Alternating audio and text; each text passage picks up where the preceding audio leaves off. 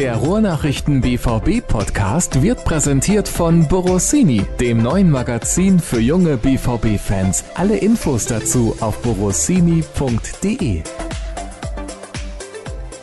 Hallo, liebe Hörer unseres BVB Podcasts. Wir melden uns aus einem sonnigen äh, Stübchen in Dortmund. Mein Name ist Sascha Klaverkamp. Ich vertrete an dieser Stelle den äh, Kollegen Sascha Staat. Schöne Grüße an alle unsere treuen Podcast-Hörer von ihm an dieser Stelle. Noch ist er krank. In Kürze wird er aber diesen Podcast wieder übernehmen. Und ähm, sicherlich auch in eurem Sinne schicken wir auf diesem Wege noch letzte Genesungswünsche, denn dann ist er wieder hundertprozentig fit. Da bin ich mir sicher. Und mir gegenüber zum heutigen Podcast sitzt kein geringerer als äh, Tobi Jören, lange angekündigt, lange drauf gefreut. Tobi, hast du dich denn auch drauf gefreut? Was für eine Anmoderation. Erstmal vielen Dank dafür, ähm, ja, dass ich jetzt den letzten Podcast nicht mit Sascha Staat aufzeichne. Das ist natürlich tatsächlich ähm, eine bittere Geschichte, aber auch von mir äh, alles Gute und freue mich, wenn ich dann in Zukunft als Hörer noch dabei bleiben kann. Ja, Sascha Staat hat ja gesagt, äh, er würde dich so mal irgendwann besuchen kommen im heimischen Münster, sich in deine kleine Gartenhütte mit dir setzen und noch mal einen eigenen Podcast machen. Vielleicht findet ihr ja noch mal zusammen. Machen.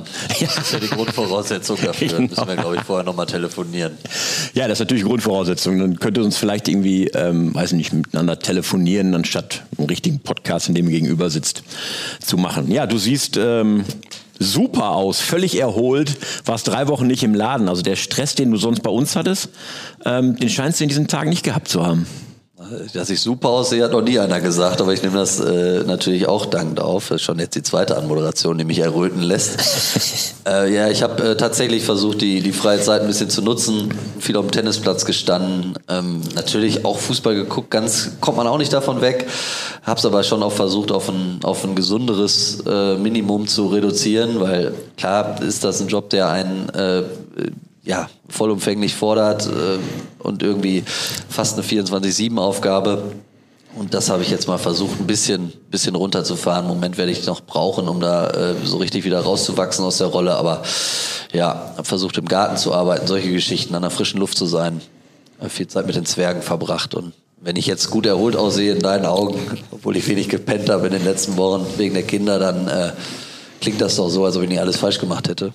Nee, du, also äußerlich äh, wirkst du so, als hättest du alles richtig gemacht. Und bei dem, was du erzählst, viel draußen, viel mit den Kids, ähm, schwingt ein bisschen Neid bei mir mit, äh, was deine letzten oder jüngsten Wochen angeht. Ähm, aber seitdem du nicht mehr bei uns aktiv in der Redaktion bist, Läuft's.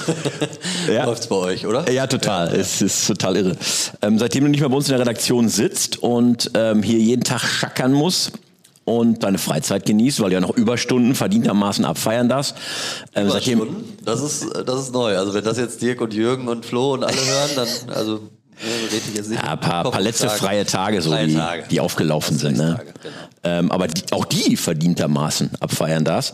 Ähm, seitdem läuft's beim BVB. Du bist nicht mehr bei uns, läuft beim BVB. Hat das irgendwie miteinander zu tun?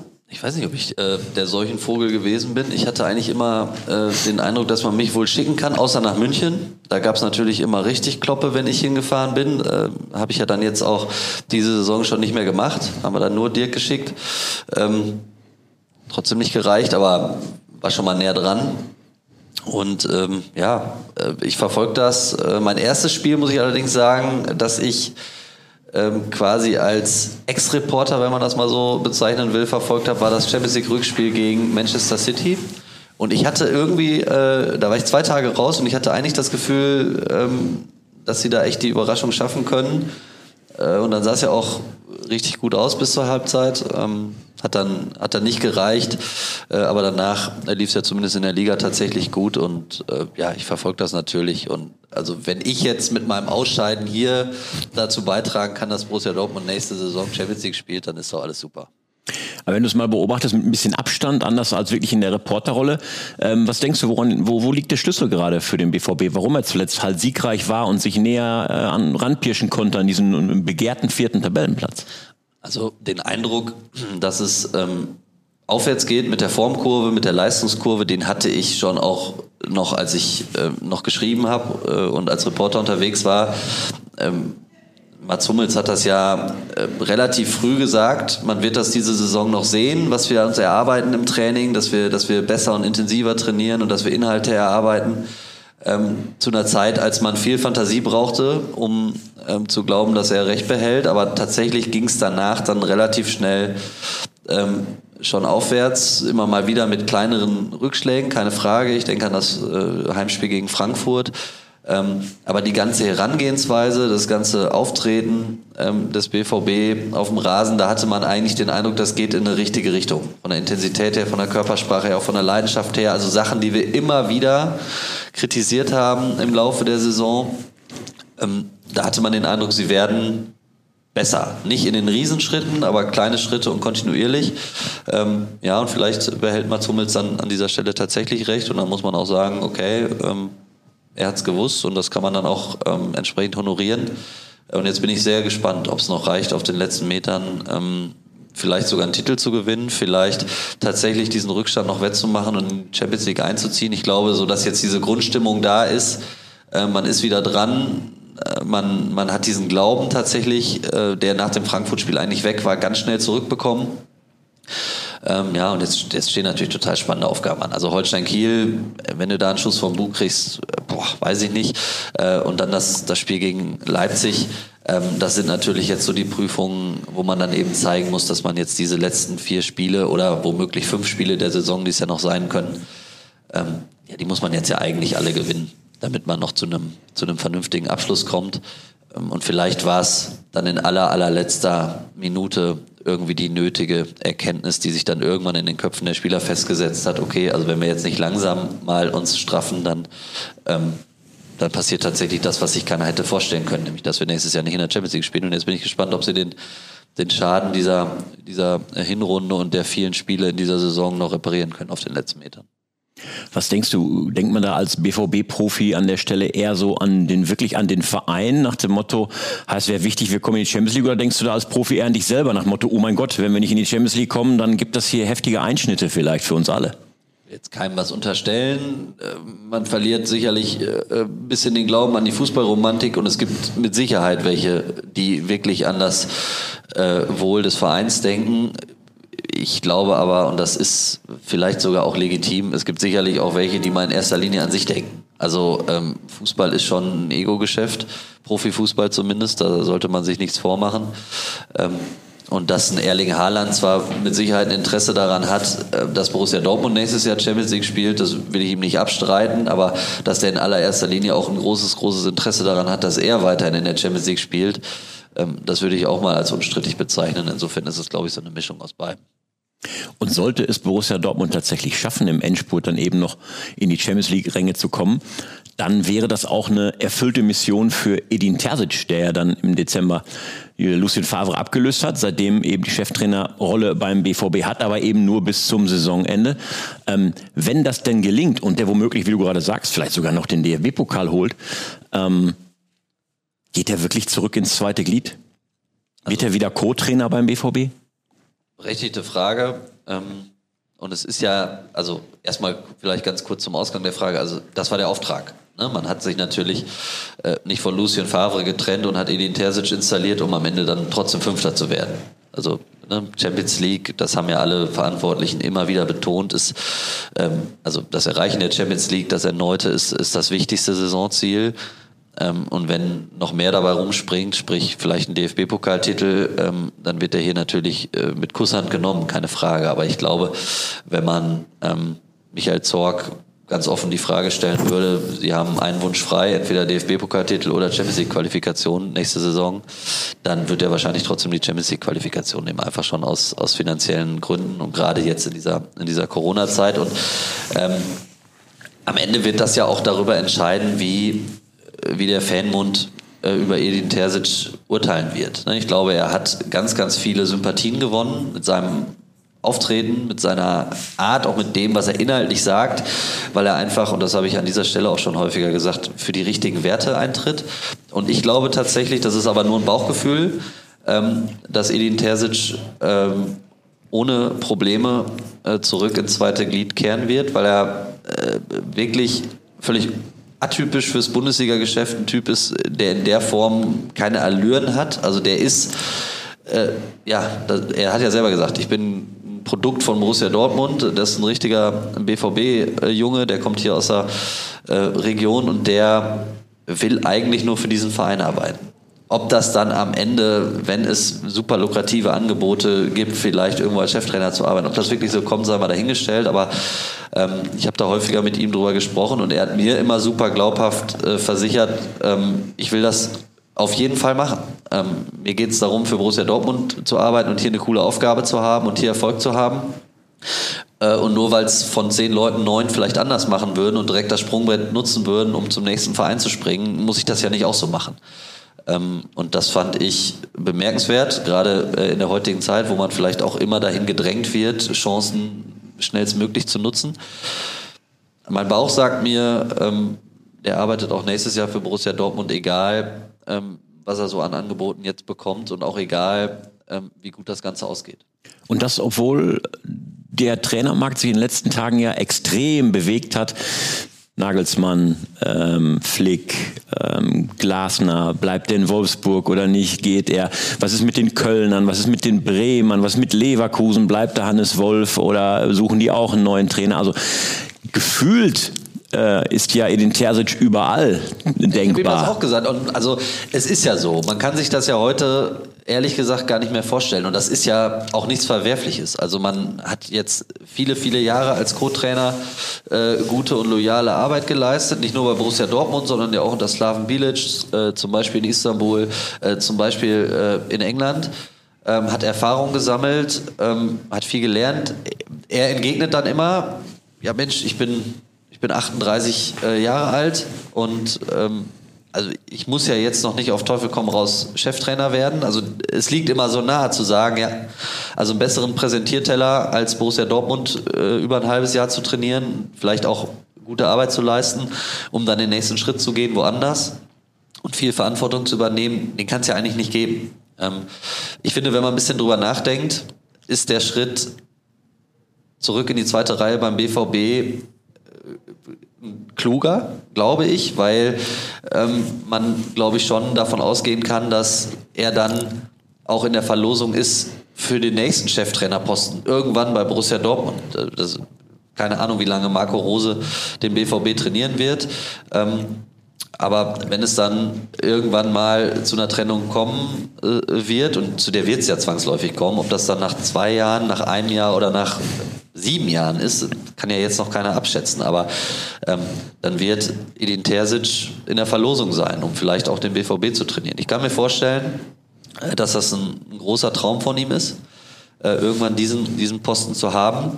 Ähm, und da muss man abwägen. Ne? Habe ich die Geduld? Ähm, Habe ich auch den Bock, das zu machen? Ich glaube, ganz viel wird davon abhängen, ähm, und das ist ja schon eine besondere Konstellation, wie dann auch die Zusammenarbeit mit Marco Rose, wie die Gespräche mit Marco Rose ähm, laufen, weil natürlich das auch für Marco Rose eine besondere Konstellation ist. Dass dieses Thema immer wieder aufploppen wird und dass es jetzt natürlich auch schon Fanstimmen gibt, die vielleicht sagen, Marco Rose ist verfrüht verpflichtet worden und man hätte doch erstmal warten können, wie es mit Edin läuft. Äh, das gehört ja alles so weit dazu. Insofern ein ganz, ganz besonderes Konstrukt und dazu kommt diese Sondersituation, die ja außergewöhnlich ist, dass wir bei den aktuell Top 6 der Bundesliga darüber sprechen, dass die alle mit einem neuen Trainer in die nächste Saison gehen, vermutlich. Also klar, die Bayern haben es jetzt geregelt, äh, Leipzig hat es auch geregelt und Borussia Dortmund hat es auch geregelt, aber Wolfsburg wackelt sehr. Äh, da geht ja eigentlich keiner davon aus, dass der Glasner noch äh, da weiterarbeitet. Frankfurt sucht einen neuen Trainer und Bayer Leverkusen mit Hannes Wolf jetzt bis zum Sommer. Ähm, die haben ja auch schon offen kommuniziert, dass sie natürlich in alle Richtungen gucken. Insofern ist das natürlich eine Situation, die speziell ist. Dazu noch Traditionsvereine wie der 1. FC Köln, wie Werder Bremen womöglich. Ähm, da tun sich natürlich dann jetzt auch plötzlich Möglichkeiten auf, die es vielleicht vor drei, vier Wochen und äh, oder sieben, acht Wochen, als ich dann natürlich auch noch häufiger mit Edin gesprochen habe, die es da noch gar nicht äh, gegeben hat, die noch nicht mal vielleicht er erahnbar waren. Und insofern ja, ich verfolge das alles aus der Ferne, bin gespannt, aber äh, Strich drunter, Bauchgefühl sagt mir, ähm, Edin Terzic ähm, identifiziert sich so mit diesem Verein und das ist ja außergewöhnlich in der heutigen Zeit, dass er bei Borussia Dortmund bleiben wird. Ist ein Gefühl. Sollte dein Bauchgefühl, was wir aus Erfahrung wissen, meistens richtig ist, ah. ja, aber sollte dein Bauchgefühl dich diesmal äh, betrügen, ähm, haben wir dazu eine passende äh, Podcast-Hörerfrage und zwar, ähm, Falls Terzic Gefallen am Job des Cheftrainers gefunden hat, fragt der Hörer, was nicht verwerflich wäre, was haltet ihr von einer möglichen Rückkaufklausel für den BVB?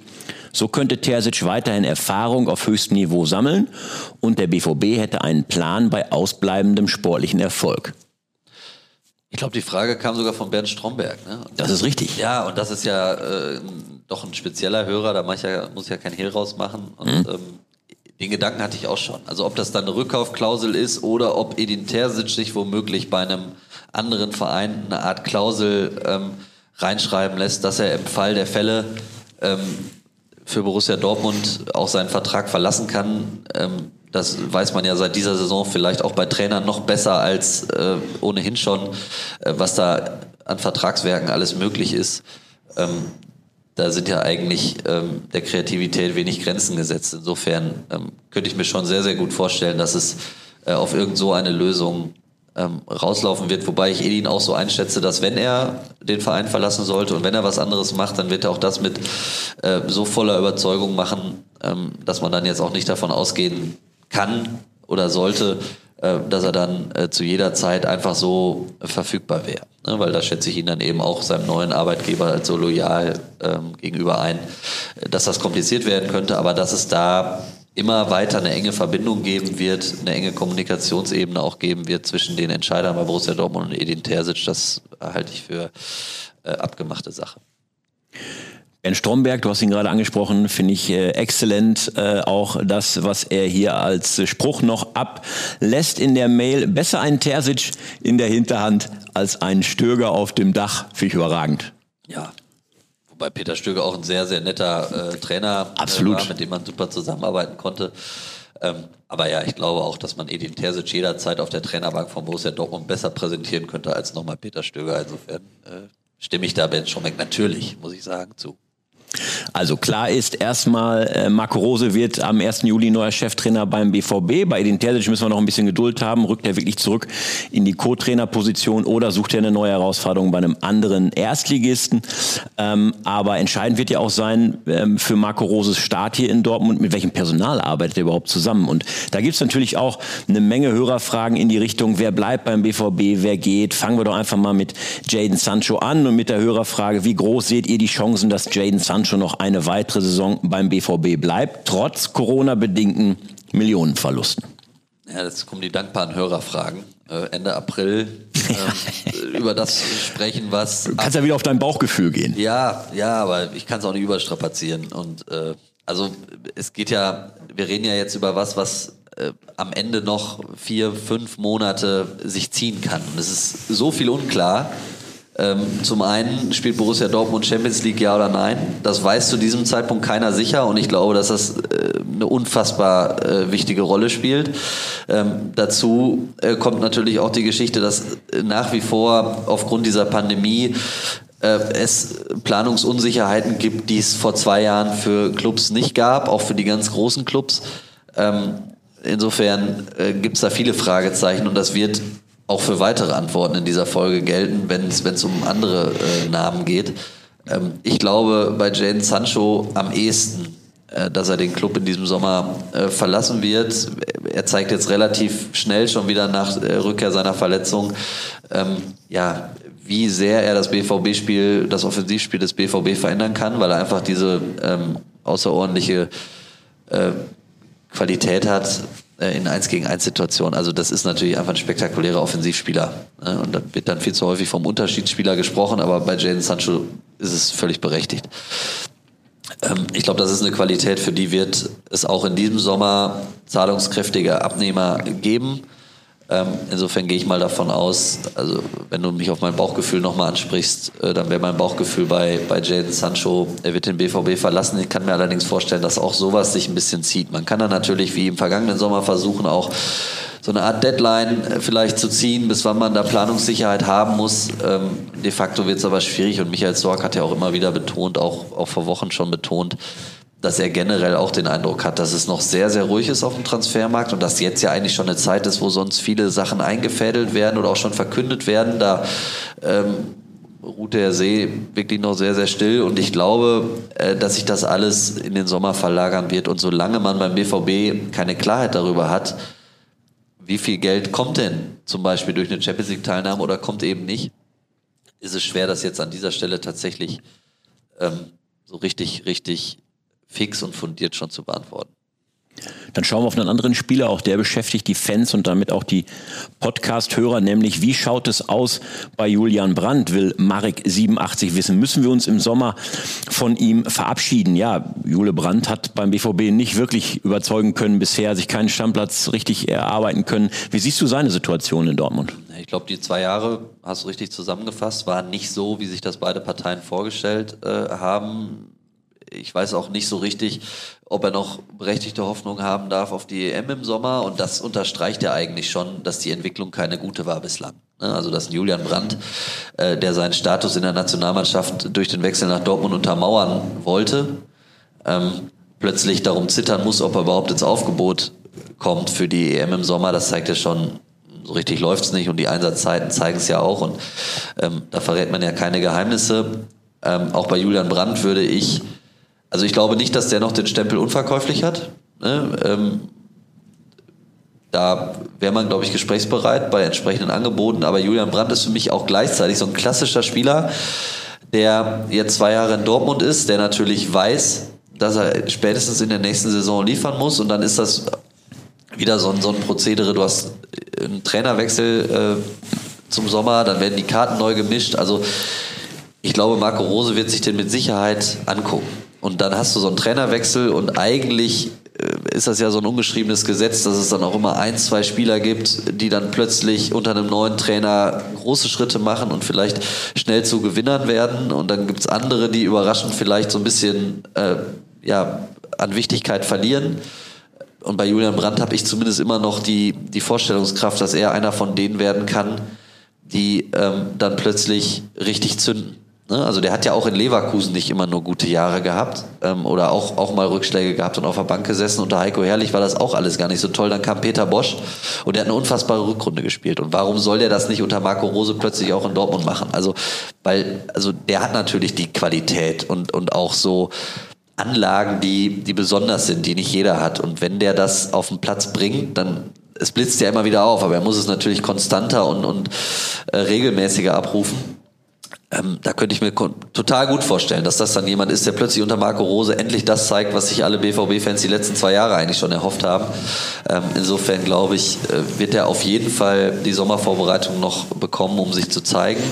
Und da muss man mal gucken. Und dann tritt genau das ein, worüber ich gesprochen habe. Dann geht es im August wieder los und dann weiß man ja dann auch Richtung Ende August schon so ein bisschen, wie sind die ersten Stammplätze zumindest vergeben. Wie nah ist er dran? Ist er schon mittendrin? Ist er vielleicht immer noch zu weit weg. Ähm, und wenn es dann Interessen oder Interessenten geben äh, könnte, die, die entsprechend auch das Portemonnaie aufmachen, dann, dann will ich einen Wechsel nicht ausschließen. Ich glaube aber eigentlich, dass man es nochmal versuchen wird, unter den ganzen Vorzeichen, die ich gerade skizziert habe. Lass uns über einen noch sprechen, über den wir immer sprechen und der natürlich alle Fans bewegt, die norwegische Naturgewalt, der Hühne, Erling Haaland. Ähm, Simon Lauer, unser Podcast-Hörer, hat ein Gerücht gehört. Raiola soll Haaland unbedingt schon in diesem Sommer aus Dortmund wegbekommen. Und er soll den BVB-Verantwortlichen sogar damit drohen, dass Haaland 2022 sonst zum FC Bayern geht. Ist das nur ein Gerücht oder haben wir mehr gehört? Äh, ich habe das Gerücht noch nicht mal gehört, bin ich ehrlich, aber ich habe ja jetzt auch gerade skizziert, dass ich viel Zeit im Garten und auf dem Tennisplatz ja. verbracht habe. Ähm, Hast keinen Radioempfang im Garten, oder? Bitte? Hast keinen Radioempfang im Garten? Ja, ich weiß nicht, ob die im Radio über solche Gerüchte berichten. Also das schreibt er ja nicht, naja. wo auch immer. Wie auch immer, also dass Mino Raiola ein Berater ist, äh, der alle Register ziehen kann, wenn er das möchte, ähm, steht außer Frage. Das weiß jeder, das weiß auch jeder bei Borussia Dortmund. Ob das eine äh, der äh, Druckszenarien oder eines der Druckszenarien ist, dass da vielleicht irgendwo äh, aufgemalt wird, will ich nicht gänzlich ausschließen. Ich weiß es nicht, muss ich ganz ehrlich sagen. Ähm, und ob Erling Haaland dann äh, im Sommer 22 zum Beispiel ein Spieler für Bayern München wäre, ja, warum nicht? Die verpflichten jetzt Julian Nagelsmann, der wollte den schon nach Leipzig holen. Warum soll er den nicht auch nach München äh, holen wollen? Und Robert Lewandowski wird nicht jünger.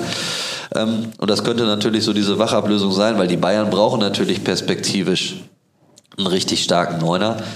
Ich habe aber bei Erling Haaland eigentlich immer eher so das Gefühl, dass er dann schon vielleicht ähm, in Richtung England tendieren könnte. Insofern würde ich da an dieser Stelle mal sagen, lass den Raiola drohen, wie er will. Also das wird sowieso noch wild. Und wenn der BVB die äh, Champions League verpassen sollte, dann wird es ein richtig wilder Sommer. Es wird immer wieder Störfeuer geben. Das muss man aushalten. Das wusste man schon, als man Erling Haaland verpflichtet hat. In dem Moment, wo man sich mit Mino Raiola an den Tisch setzt, will ich nicht sagen, schließt man Pakt mit dem Teufel. Aber äh, man hat natürlich Kröten schlucken müssen schon ähm, bei dem Transfer aus Salzburg. Man hat dem Spieler eine Ausstiegsklausel einräumen müssen, was man eigentlich seit Mario Götze bei Borussia Dortmund nicht mehr gemacht hat. Aber man hätte ihn sonst eben nicht bekommen und jeder weiß ja jetzt, dass es auch richtig war, diesen Transfer zu ziehen. Und dann muss man eben natürlich auch mit der anderen Seite der Medaille ein bisschen leben können. Und das ist dann womöglich, äh, dass es auch mal ein bisschen unruhiger wird. Ähm, weil man da aber natürlich auch jemanden hat, der wahrscheinlich äh, unter den Top 5 gejagten Spielern der Fußballwelt ist. So, dass man den hat und dass man den für 20 Millionen schießen konnte, äh, ist ja erstmal Bombe. Und dass man den im nächsten Sommer dann womöglich für viel, viel mehr Geld ähm, weiterverkauft, ähm, ja, das überrascht ja dann auch keinen. Und ob das dann Bayern München wird, klar wird das wieder doppelt wehtun, äh, dem einen oder anderen BVB-Fan.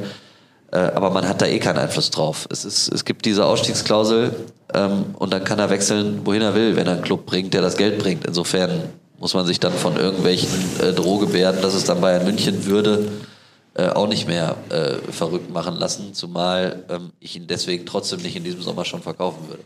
Ja, und die BVB-Bosse haben sich ja eigentlich auch schon ganz klar positioniert, haben gesagt, nö, der Erling Haaland muss bleiben, der spielt nächste Saison weiter in Dortmund. Ähm, nimmst du das für bare Münze oder ist das ein Pokerspiel? Ja, klar geht es da auch ums Positionieren, aber das ist auch tatsächlich was, was ja noch in meiner äh, Reporterzeit fiel und da gab es überall die ganz klare Ansage, wir äh, planen mit Erling Haaland in der nächsten Saison. Das haben wir äh, beim Spieler, beim Papa und beim Berater entsprechend nachhaltig hinterlegt. Ähm, Mino Raiola hat das ja auch alles schon bestätigt. Er hat ja dann nur gesagt, dass er das vielleicht trotzdem nicht genauso sieht. Auch das ist sein gutes Recht als Berater, dazu trommeln, ist auch vielleicht sein Job. Und so läuft vielleicht dann am Ende auch das Geschäft. Aber Fakt ist, ähm, der BVB kann in diesem Sommer frei darüber entscheiden, ob Erling Haaland wechselt oder nicht. Ähm, und ob man dann bei irgendeiner Fabelsumme schwach wird und einknickt oder nicht, das müssen am Ende Hans-Joachim Watzke, Michael Zorc und Sebastian Kehl entscheiden. Erstmal muss aber tatsächlich in diesen Zeiten jemand kommen, der so ein Paket schnürt. Und das ist ja nicht nur dann 150 Millionen Ablöse oder vielleicht noch mehr, sondern du gibst dem Jungen dann auch noch einen Fünfjahresvertrag, dann verdient er wahrscheinlich, wenn man die Forderung so vernimmt, irgendwas zwischen 20, 25 oder sogar 30 Millionen im Jahr oder fordert sie zumindest. Äh, das unterschreibt er für fünf, das sind nochmal 150 Millionen im Maximum und dann gibt es auch noch ein paar Abschläge an Raiola, der mit Sicherheit die Hand aufmachen wird, an Papa Alf Inge, der die Hand aufmachen wird und an den Spieler vielleicht selber für das Ja-Wort. So, und dann liegst du bei einem Deal, der hat also mal mindestens ein Volumen von 300 Millionen Euro. Das muss jetzt tatsächlich äh, in diesen Zeiten erstmal einer bringen. Will ich nicht ausschließen, dass irgendein Scheich sagt, mache ich.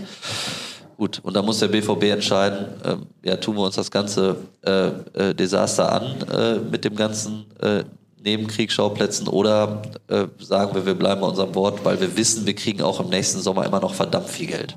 So, das vermag ich nicht zu entscheiden, aber ich glaube, Erling Haaland spielt ähm, nächstes Jahr bei Borussia Dortmund, weil es natürlich auch ein Stück weit äh, um die Glaubwürdigkeit geht von Hans-Joachim Watzke, von Michael Zorg, äh, sich jetzt hinzustellen und zu sagen, der bleibt auf jeden Fall äh, und dann im Sommer zu sagen, ja, mussten wir ja sagen, äh, also wir erinnern uns ja alle dran, es gab mal diese Aussagen ne, mit Mikitaria, mit Gündogan, die wechseln nicht alle und, und dann waren sie doch alle weg. Also nochmal, es ist wirklich viel Zeit, bis das Transferfenster, das noch gar nicht aufhat, irgendwann wieder schließt.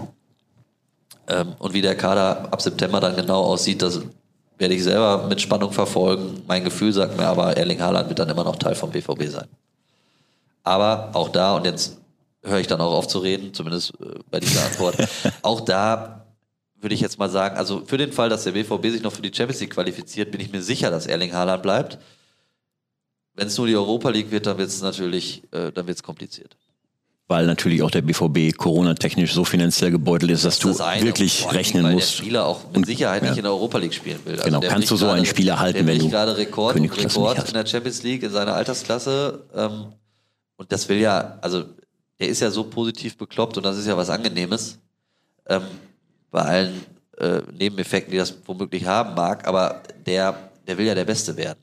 So, der will absoluter Superstar werden. So Kategorie Messi, Ronaldo. So, und da geht es dann auch um Bestmarken etc. Äh, so, und die stellst du halt nicht in der Europa League auf. Und wenn man ehrlich ist, man hat auch nicht den Eindruck, obwohl der noch so jung ist, äh, dass er in der Europa League irgendwas verloren hat in irgendeiner Europa League Gruppenphase. Ne? Und bei allem Respekt vor Mannschaften wie, weiß ich nicht, Young Boys Bern oder so, äh, Wolfsberger AC und ich weiß gar nicht, wer da nächstes Jahr so, äh, so soll schön sein so, da. Ja, ja, so knickern darf. Ich weiß nicht, ob Erling Haaland da nochmal auflaufen will und muss.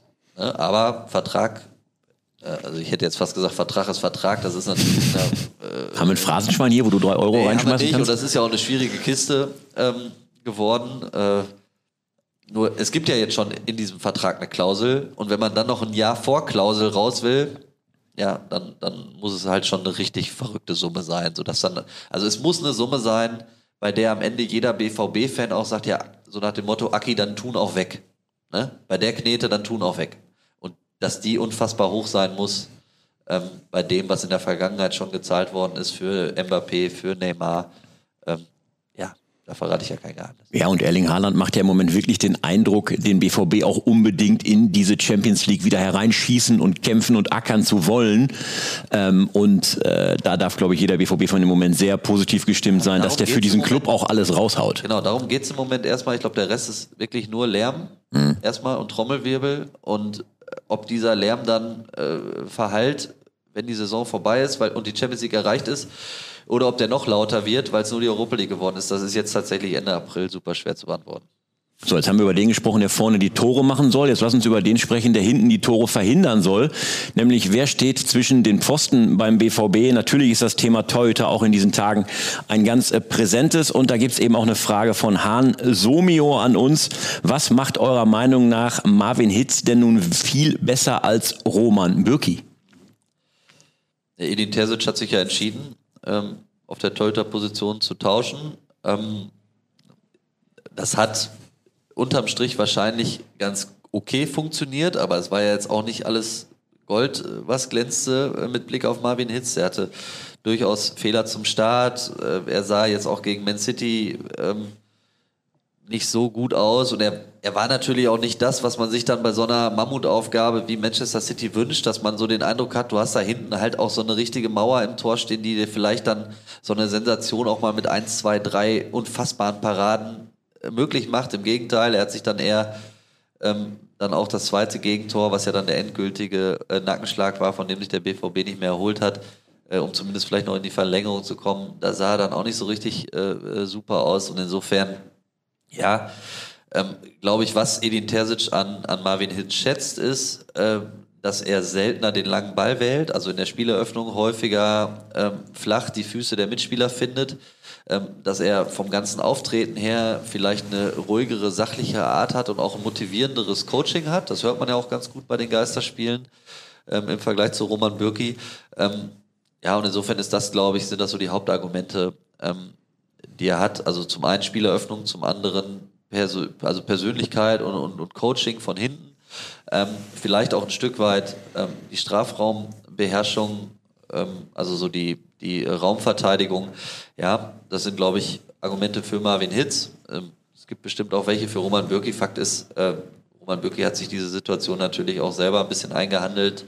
Wenn er ähm, eine bessere Saison gespielt hätte, hätte es die Situation nicht gegeben. Und insofern war es dann, glaube ich, okay, Marvin Hitz die Chance zu geben. Ob er die dann wirklich vollumfänglich genutzt hat, das sei mal dahingestellt. Ich glaube, äh, dass das vorherrschende Gefühl ist ja ähm, eigentlich bei allen Fans, aber ich glaube auch zum Großteil im Verein. Man hat in Marvin Hitz eine gute Nummer zwei, mit der hat man verlängert. Aber Marvin Hitz ist jetzt auch nicht der Torhüter, mit dem man in die neue Saison gehen will. Ähm, und jetzt gibt es zwei Möglichkeiten. Entweder es gibt einen offenen Kampf um die Nummer eins ähm, zwischen Bürki und Hitz. Auch da äh, gilt dann äh, natürlich wieder äh, der Standpunkt neuer Trainer. Alle müssen sich neu beweisen. Oder es gibt die Möglichkeit zu sagen, Marvin Hitz, der gerade verlängert hat, bleibt auf jeden Fall. Und wenn man Roman Bürki ähm, verkauft bekommt, sage ich jetzt mal fast, äh, beziehungsweise Roman Bürki mit einem Wechselwunsch auf die Verantwortlichen zukommt, äh, dann äh, muss man gucken, dass man eine neue Nummer eins verpflichtet. Torhüter-Position ist schwierig, kostet viel Geld. Äh, es gibt wahrscheinlich größere Baustellen im Kader, aber äh, nichtsdestotrotz ist diese Torhüter-Position natürlich unfassbar wichtig. Ähm, da habe ich jetzt muss ich fairerweise sagen, zwei Wochen oder drei Wochen nicht mehr zu telefoniert. Ich habe gehört, dass Jürgen Kors eben, wo wir jetzt gerade aufzeichnen, äh, also äh, wir haben jetzt ähm, Mittwochmittag, ne? Ich habe so ein bisschen die. Heute ist Donnerstag. Heute ist Donnerstagmittag, siehst Ja. du? Ja, da merkst du mal Du warst mal, lange im ich- Garten. Ja, ich bin Ja. schon im Urlaubsmodus. Aber wir haben Donnerstagmittag und ich habe gehört, dass Jürgen Kors eben äh, die, äh, in der PK die Frage gestellt Ich habe aber die Antwort nicht gehört von Michael Zorg. Aber äh, so PK-Antworten sind ja immer so eine Können wir Sache. jetzt ganz galant auf unsere Berichterstattung hinweisen im Netz? Äh, das würde ich machen, aber äh, PK-Antworten sind ja immer so eine Sache.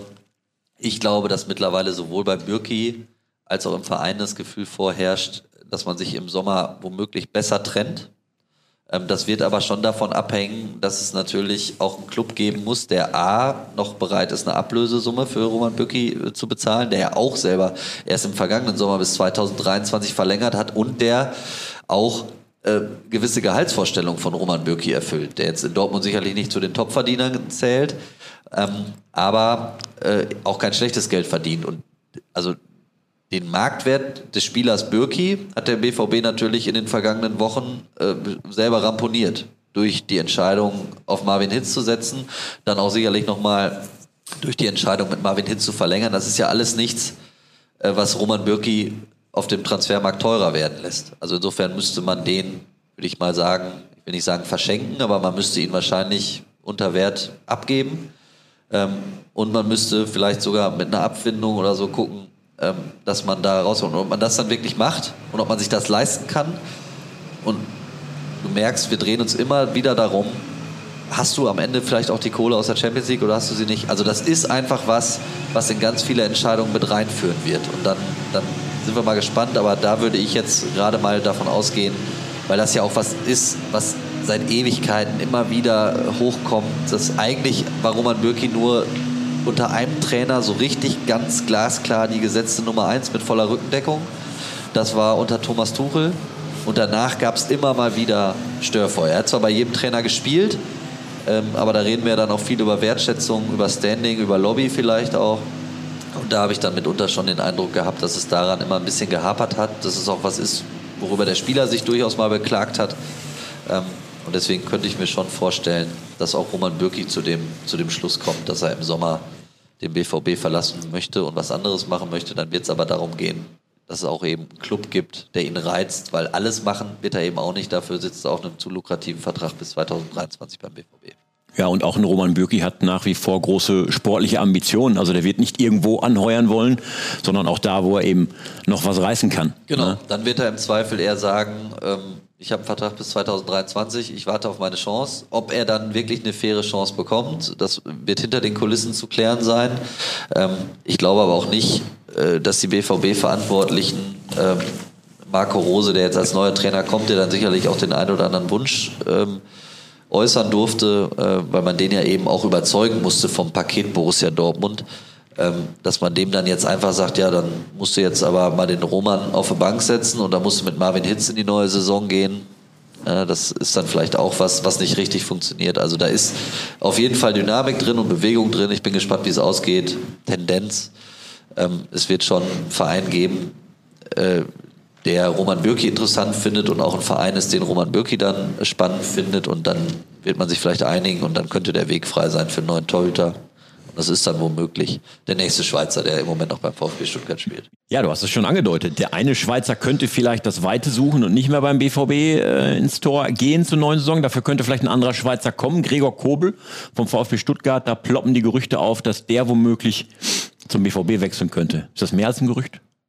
Ja, ist zumindest ein Spieler, äh, den oder ein Torhüter, den Borussia Dortmund richtig spannend findet im Gesamtpaket, ähm, der auch, und das ist jetzt äh, ein Zufall eher, ähm, wir haben ja vor ein paar Wochen noch ähm, als eins meiner letzten äh, Texte oder äh, Inhalte, den ich geliefert habe, ein großes Interview mit Sven Missintat gemacht, da haben wir länger gesprochen und der zum Beispiel auch die ganze Art von Kobel. Also wir haben so ein bisschen über, über Führungsspieler und äh, so Führungs, also, also wie wird man Führungsspieler, wie wächst man da vielleicht auch rein und da fiel der Name Kobel immer wieder. Also der ist so im Gesamtpaket neben, neben äh, talentierter Torhüter, äh, ist der eben auch ein Typ, so der für diese Rolle ähm, im BVB-Tor, glaube ich, geeignet sein könnte. Und ähm, sehr lauter Torhüter auch, glaube ich.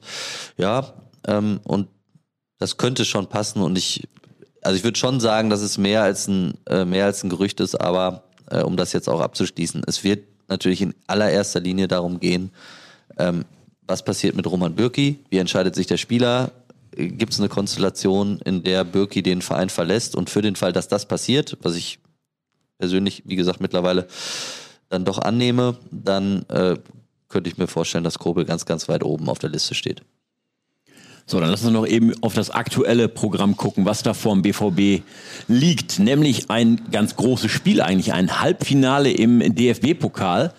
Ähm, da wünschen sich ganz, ganz viele Mannschaften in diesem Land hin. Der BVB ist da am Samstagabend, empfängt Holstein Kiel, den Zweitligisten. Das klingt jetzt erstmal nach ganz klar verteilten Rollen oder ist da Stolpergefahr? Ja, ist natürlich ein, also, ist, also für Kiel ist es ein unfassbarer Kick. Für Dortmund auch wirklich ein großes und wichtiges Spiel. Ähm, das hat jetzt zwar an dieser Stelle nichts zu tun, ich will es trotzdem loswerden, was ja mein letzter Podcast, ich finde es halt unfassbar schade, dass es in Dortmund stattfindet, muss ich ganz ehrlich sagen. Das, ich bin ja kompletter Befürworter von, lass die unterklassige Mannschaft zu Hause spielen. Wäre nochmal eine ganz andere Nummer, also als, als neutraler Fußballbeobachter ähm, also, dass jeder Dortmund-Fan froh ist, dass sie im Signal Iduna Park oder jetzt kann ich auch Westfalenstadion sagen, ne? jetzt ist ja darfst alles sagen. Jetzt kann ich alles sagen, äh, dass sie im Westfalenstadion spielen. Klar, äh, freuen die sich drüber. Also, dass ohne Zuschauer ist es bitter, aber dass es dann in Dortmund stattfindet, finde ich nochmal zusätzlich bitter, ähm, weil ich meine, Holstein Kiel hat zu Hause die Bayern rausgekegelt. Ähm, dass es noch so Geschichten gibt, dass so eine Mannschaft aus der zweiten Liga bis ins Halbfinale kommt, äh, finde ich unfassbar. Ich glaube, dass dann auch ganz Fußball Deutschland für den Underdog sein wird, außer die, die, die es eh mit Schwarz-Gelb halten. Äh, ich persönlich glaube, dass das, dass das schwierig ist. Äh, ist ja auch eine ganz merkwürdige Konstellation. Also die kommen jetzt aus so einer Quarantäne, äh, haben ganz wenig Fußball gespielt in den letzten Wochen. Also sind die jetzt vielleicht frisch? Sind die also ne, die sind ja ganz gut wieder reingekommen jetzt in der in der zweiten Liga. Ähm, und haben natürlich irgendwie nicht zu verlieren. Andererseits dann doch, weil wenn man dann im Halbfinale ist, also total spannende Kiste. Ich glaube, Holstein Kiel ist ähm, eine richtig gute Mannschaft mit einem richtig guten ähm, Teamgeist und das wird äh, schon eine Herausforderung sein und man hat es ja gesehen, also der BVB hat auch zu Hause gegen Paderborn gespielt und musste in eine Verlängerung. Ähm, also auf die leichte Schulter zu nehmen ist das auf keinen Fall ähm, und ich würde mal sagen, für jeden Profi von Holstein Kiel ist das Spiel seines Lebens. Das sind so Aspekte, die damit reinspielen. Nächstes da ist doch die Stolpergefahr, oder? Ja, ja. Die hängen sich voll rein, Leidenschaft, ja, das größte Spiel also, und der BVB sagt, ach, Holstein Kiel, zwei Ich glaube, es gibt kein Halbfinale im DFB-Pokal ohne Stolpergefahr, egal wer der Gegner ist. Also das könnte auch Rot-Weiß Essen sein. Würde ich auch Stolpergefahr sehen. Nichtsdestotrotz, klar ist der BVB Favorit und alles andere als ein Einzug ins Finale wäre eine sportliche äh, Katastrophe, wenn man das Halbfinale hat, wenn man es zu Hause hat und wenn man das gegen den Zweitligisten hat, dann, ja, ich tue mir immer schwer von Zwang und so sprechen, aber dann muss man ins Finale. Kostet es, was es wolle.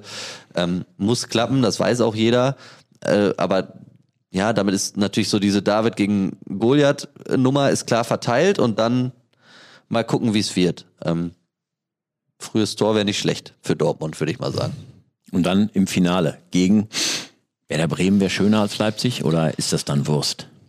Ja, ich glaube, das wäre schon schöner. Also, ich meine, Werder Bremen, wie viele Spiele haben die jetzt verloren? Sieben? Sieben nacheinander, ja. Ähm, ja, doch gegen die spielen zu dürfen, wäre dann, glaube ich, doch besser als gegen den Vizemeister. Ne, der äh, dann auch noch irgendwie letztes Spiel Julian Nagelsmann plus dieser ganze Charakter, der dann da drüber geschrieben wird, äh, Kampf um die Nummer zwei in Deutschland und so. Ähm, Tradition ja. gegen Brause, ja, das was ganze, auch immer das ganze, da. Das ganze Gedönst, äh, dann, dann wird's auch doppelt schmerzhaft. Also ist es ja sowieso mega bitter, wenn man ein Pokalfinale verliert. Und das ist ja nun auch in der Vergangenheit häufiger mal passiert, dass man auch Finale verloren hat. Wenn man es gegen RB Leipzig verlieren würde, dann wird's alle äh, noch mehr treffen. So. Und insofern ja, äh, aber sind wir wirklich gut beraten. Äh, also ich will ja jetzt hier nicht mit Floskeln aussteigen und jetzt wird hier jeder sagen, wir denken immer nur ans nächste Spiel und das Ganze äh, drumherum. Aber ja, erstmal erstmal Holstein Kiel. Ähm, ich finde es überragend, dass die, dass die im Halbfinale stehen. Ähm, die stehen da auch zurecht. Also ich habe es gesagt, die haben die Bayern rausgeworfen. Das ist äh, das fetteste Ausrufezeichen, das man setzen kann. Das ist auch Werbung, weil wir ja jetzt Gott sei Dank über diese ganzen, äh, das war ja übrigens noch so eine Sache. Ich bin ja äh, gegangen und kurz danach kam dieser ganze Krempel mit der Super League und so. Das konnte ich dann so richtig aus dem Entspannt Sofa alles genießen. lesen. Ja, Ja. also genießen konnte ich das nicht, weil es mich un also unsäglich Ja, genießen ist das falsche Wort, das stimmt, aber du konntest entspannt verfolgen. Also das, was da passiert äh, im Profifußball, ist natürlich äh, eine Farce. Das ist äh, Ja. und jetzt äh, sind ja nun auch die Jungs von der UEFA nicht die Heiligen, weil diese Champions League Reform ist auch Mist. Das muss man einfach mal ganz klar sagen. Und es ist so schön, dass dieser DFB-Pokal dadurch so an Wert gewonnen hat, weil ich finde, so in meiner Wahrnehmung vor ja, fünf Jahren schon, aber vielleicht so vor zehn Jahren noch. DFB-Pokal war ganz nett, aber man hatte nicht so den Eindruck, dass er sonst Standing hat und dadurch, dass er für so viele Clubs der einzige Titel geworden ist, der noch zu gewinnen ist und dadurch, dass er im K.O.-Modus gespielt wird, ähm, ist er so super. So, und jetzt hat man eben diese, diese Situation, dass man echt in einem Halbfinale ähm, David gegen Goliath-Spiel hat. Finde ich total gut. Bin gespannt, wie es ausgeht. Ähm, ja, Edin Terzic, das weiß ich ganz sicher, äh, ist auch keine Überraschung. Der will natürlich unbedingt was gewinnen. Ähm, und ja, ich glaube, er hat eine richtig gute Chance, es dieses Jahr zu schaffen. Und als äh, DFB-Pokalsieger dann quasi auch den kürzesten Weg in den Europapokal damit zu schaffen. Das ist ja heutzutage auch noch so ein, so ein Anreiz, den es früher so in der Form. Klar, es gab den Wettbewerb der Pokalsieger, den gab es auch mal, ne, Europapokal der Pokalsieger, aber ähm, naja, Holstein-Kiel im Europapokal, das mag man sich mal vorstellen. Ja, ist doch Da super. flippen die Störche aus. Ja klar, aber ist doch super. Ich meine, die haben ja nun auch noch alle Trümpfe in der Hand, um nächstes Jahr Bundesliga zu spielen. Und das gilt es dann vielleicht auch jetzt an dieser Stelle nochmal zu sagen. Dann kommen dann immer diese schönen Begrifflichkeiten wie gefühlter Bundesligist. Ähm, die waren in den letzten Jahren immer mal nah dran, hochzugehen. Ähm, und haben auch, obwohl sie äh, auch auf, auf struktureller Ebene dann immer mal äh, Führungsfiguren als Trainer oder auch Sportdirektoren verloren haben, einfach richtig, richtig gute Arbeit da oben im Norden gemacht. Ähm, ja, ich glaube, die sind reif, äh, zum einen für einen äh, Aufstieg in die Bundesliga und B ist es dann auch keine, also es ist schon eine Sensation, dass sie da sind, aber es kommt jetzt auch so nicht aus dem Gar nichts, dass es dann ausgerechnet Holstein Kiel ist, äh, dass er Zweitligist irgendwie in der Lage ist, mal so für Furore zu sorgen. Ähm, so schätze ich das zumindest ein. Und insofern ja, richtig, richtig spannendes Spiel. Ich bin gespannt, ich guck's mir wie jetzt immer vorm Fernseher an, bis ich dann irgendwann wieder privat ins Stadion gehen darf. Das äh, dauert ja leider wahrscheinlich noch ein bisschen. Ja. Und dann gucke ich, was auf dem Platz passiert und dann gucke ich, was ihr so schreibt. Ja, und dann gucke ich, das alles so richtig ist oder ob ich das gut finde. Aber ich bin mir sicher, es wird super. Und dann sein. schickst du uns Hörerfragen für den Podcast. ja, vielleicht und, auch das, äh, die schicke ich erst, wenn Leserbriefe, Sascha das. Staat wieder äh, moderiert. Da kriegt er das alles retour. Ja, ich freue mich drauf. Ähm, ähm, ich freue mich nicht drauf, dass wir das jetzt äh, beenden müssen, dass wir jetzt quasi sagen müssen, Abpfiff für Tobi Jören, denn ähm, du bist hier, obwohl du gar nicht mehr da bist. Das alleine ist schon äh, eine große Ehre.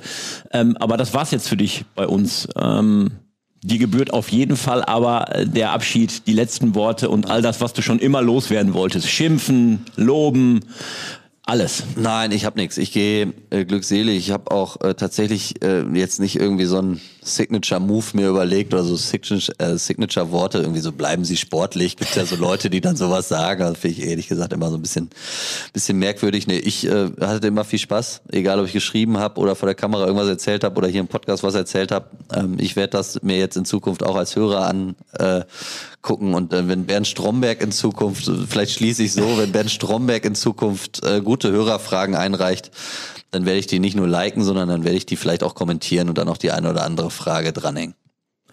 Uns hat's auch immer großen Spaß gemacht, Tobi, mit dir zusammen zu wirken, zu arbeiten, allem möglichen ähm, Quatsch, den die Hörer und User auch gar nicht mitbekommen haben, immer was so bei uns auch hinter den Kulissen passiert, äh, mitzumachen. Äh, es war uns immer eine große Freude, an deiner Seite zu arbeiten. Ja, vielen Dank und dann tschüss. Und dann Tschüss und an äh, der Stelle in der nächsten Woche ist dann Sascha Staat wieder im Podcast für uns aktiv. Euch allen, äh, liebe Podcast-Hörer, legen wir natürlich ans Herz. Bleibt gesund, bleibt treue Hörer und ähm, alles Gute für euch. Bis bald. Tschüss.